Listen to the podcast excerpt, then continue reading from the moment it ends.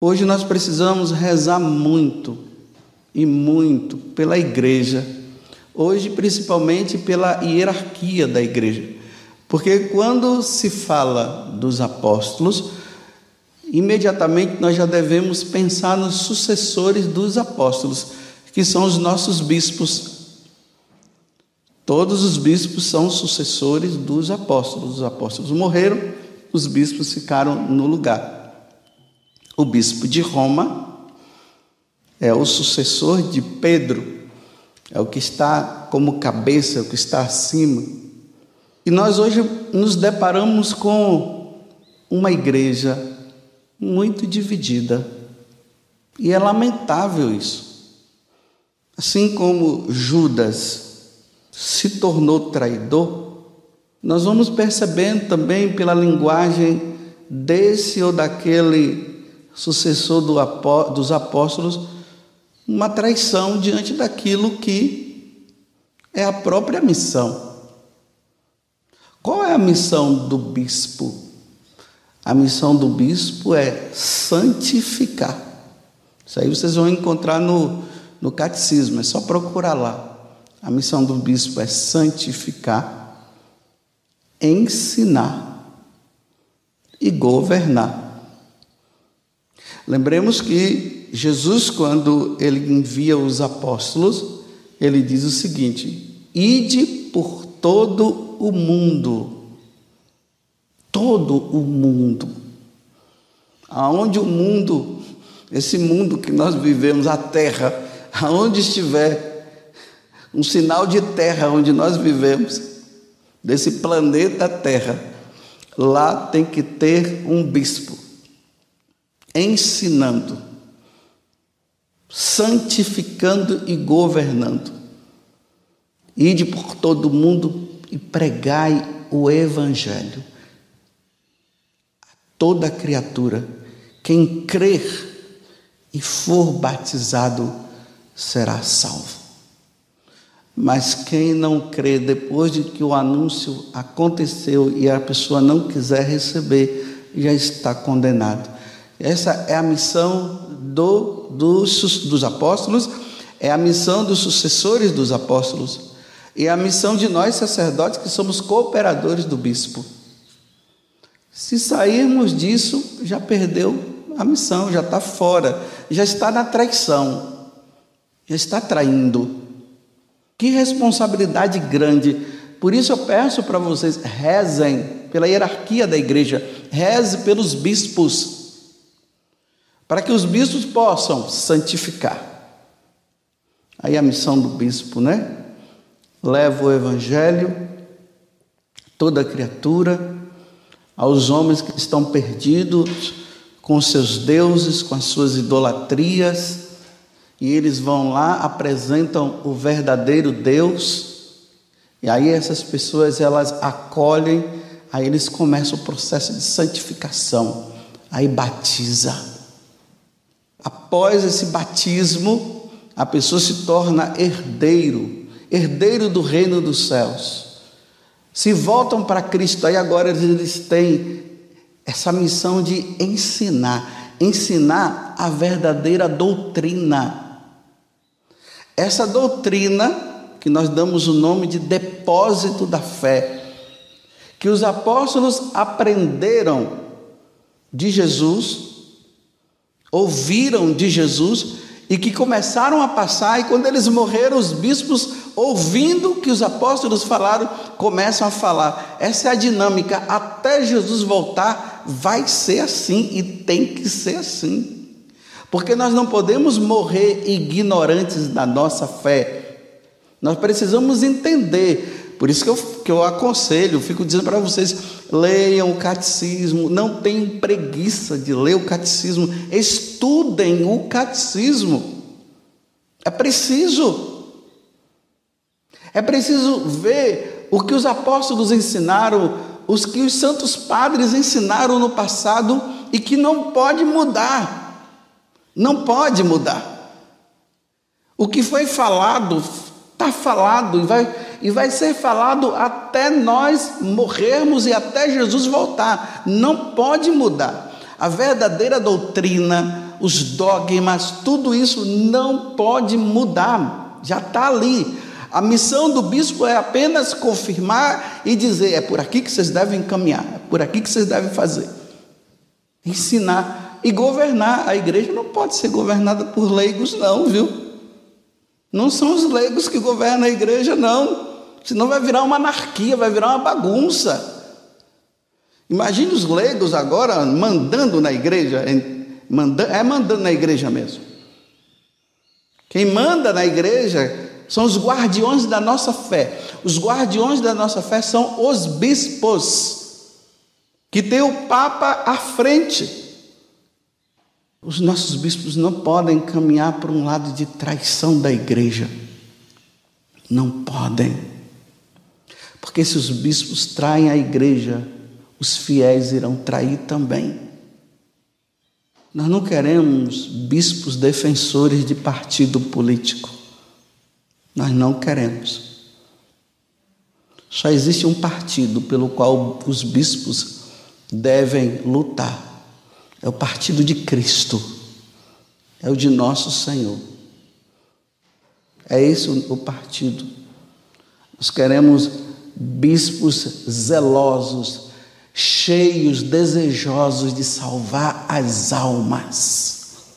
Esses dias nós tivemos uma reunião com o nosso bispo aqui, que é o Dom Vladimir. Ele se reuniu com os padres da Canção Nova. Ele falou uma coisa muito interessante que para mim vai me marcar para sempre enquanto ele estiver aqui. Ele disse o seguinte para nós: ensinem o catecismo da igreja. Falem tudo de acordo com o catecismo da igreja. Não saiam daquilo que, a igreja, do que o catecismo nos ensina.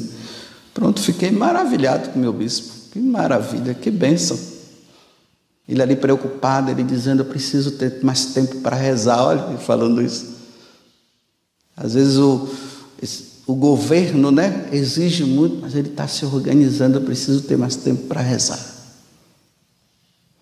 Isso é entender a responsabilidade. Essa é a missão do bispo: crismar, confirmar as pessoas, os cristãos na fé, observar se nós sacerdotes estamos realmente celebrando a divina liturgia como deve ser celebrada. Ver se nós estamos sendo zelosos, ver se o que nós falamos está de acordo com a doutrina e nos chamar a atenção. Como eu disse para ele, duas vezes por ano irei ao encontro dele para perguntar para ele: e aí, como é que eu estou? O que é que o senhor acha? Eu estou ensinando corretamente? Se precisar puxar minha orelha, pode puxar, mas tem que estar de acordo com o que a igreja ensina, não é? Também puxar minha orelha assim não, tem que estar de acordo com os ensinamentos da igreja. Porque eu tenho que levar os ensinamentos da igreja, não aquilo que eu acho. Então nós queremos bispos santos, bispos preocupados com a salvação dos seus. É assim que nós queremos os nossos bispos, apontando para nós o rosto de Cristo, sim, a pessoa de Jesus Cristo. Não essa história agora toda hora é que Jesus é o pobre, Jesus é o pobre. Não, também Jesus falou, né? Aquele que me dá de comer, né? É a mim que está dando de comer. Mas não é essa questão de, de transformar Jesus num, numa pessoa aí. Não, Jesus é Jesus. Esse negócio de colocar num cruci, um crucificado com um lavrador lá crucificado. Não, quem está crucificado é Cristo, não é um lavrador. Aí eu chego lá, vejo um lavrador lá, um crucificado, isso é idolatria. Eu tenho que ver a pessoa de Cristo lá naquela imagem. Não uma mulher lá, a doméstica a, a, crucificada. Não, é Jesus que tem que estar crucificado. Foi ele que morreu na cruz por nós. Esse mundo aqui precisa cada vez mais se assemelhar com o céu? Sim, precisa. Necessita, mas só que não vai, não vai aparecer não. Então nós queremos os bispos que apontem o céu, que falem do reino dos céus, que falem que um dia nós seremos julgados, que falem que realmente nós iremos prestar conta dos nossos atos. Cada um de nós vai prestar conta dos nossos atos diante de Deus, nosso Senhor. Repito, nós não queremos bispos que vivem falando de política, de política e só fala de política. Sim, os bispos devem iluminar os políticos dizerem para os políticos como eles devem governar uma nação, tendo Deus como centro, que as leis devem estar de acordo com os mandamentos que Jesus nos ensinou, que devem pensar nas pessoas, não pensar no lucro. Mas isso é coisa que se dá ali, quando se encontra com esses governantes, vai ensinar, não fazer do púlpito lugar de política, de partido, que você tem que fazer, tá, é, nesse ou naquele partido. E se você não votar nesse ou naquele, você está pecando gravemente. Não, não é isso.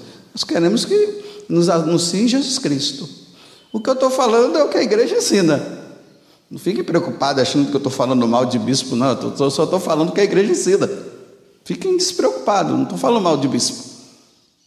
Eu estou falando aquilo que eu quero que o bispo seja, mas eu não, não é aquilo que eu quero simplesmente que o bispo seja, eu quero que o bispo seja aquilo que Jesus o instruiu, que ele aprendeu, que nos aponta a Cristo, que nos salva.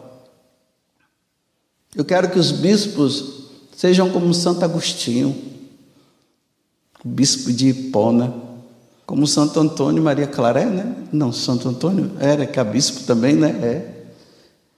Que ele recebeu até um grande milagre. E que quando ele comungava, Jesus ficava aqui dentro e não se dissolvia, não. Ele era um sacrário humano. Até a próxima missa. Aí se renovava.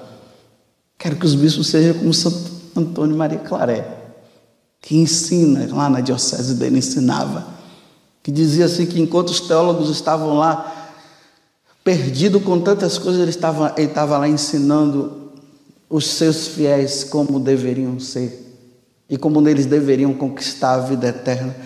Quero bispos que digam como Paulo, falando para Timóteo: conquiste a vida eterna. Conquista a vida eterna, Timóteo.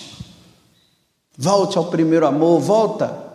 Volta ao amor a Cristo, volte ao amor a Cristo crucificado. É assim que nós queremos. Uma igreja governada, não essa bagunça. Imagine os leigos agora mandando nos bispos, dizendo para os bispos o que eles devem fazer. Mas se tiver errado, os leigos vão ter lá com caridade, pode ir lá, vai lá na cúria e diz assim: Senhor bispo, Vossa Excelência, com muita caridade eu vim aqui e com muito respeito. Senhor Bispo, fala de Jesus para nós. Ensina-nos, Senhor Bispo, a sã doutrina, a verdadeira doutrina. Ensina-nos. Senão, Senhor Bispo, eu vou perder a minha alma porque se o Senhor não me ensinar o certo, eu vou me perder. Me ensina. Não se preocupa com partido político, não. Isso aqui nós resolvemos. Deixa de falar de árvores. Fica falando de animais. De fogo na Amazônia. Fala para nós de Cristo. E quando nós, o Senhor nos ensinar e falar de Cristo para nós, aí nós vamos cuidar bem dos animais, da ecologia e tudo mais.